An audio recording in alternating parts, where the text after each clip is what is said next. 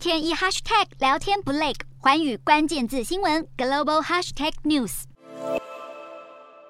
美国电动车大厂特斯拉在德国柏林的超级工厂三月才刚正式落成启用，但特斯拉执行长马斯克透露，柏林和美国德州奥斯汀的新厂正在损失数十亿美元，而原因正是电池短缺和中国港口的问题，让特斯拉这些工厂难以增加产量。马斯克说，上海因为防疫相关措施而停工，连带影响到特斯拉加州厂的产量，因为他们使用到中国制零件。马斯克很关心的是如何保持工厂运转，才能付款给别人，以及不会破产。根据外媒披露，特斯拉计划在七月前两周，上海厂将大部分停产，进行设备升级，以提高产量。目标是在七月底前，将上海厂产量拉高至接近每周两万两千部车辆。特斯拉上海厂第二季产量可能比第一季减少超过三分之一，原因就是中国执行清零政策所造成。美国金融机构摩根士丹利分析师乔纳斯表示，由于中国的供应链问题，他将特斯拉股价目标价从一千三百美元调降至一千两百美元。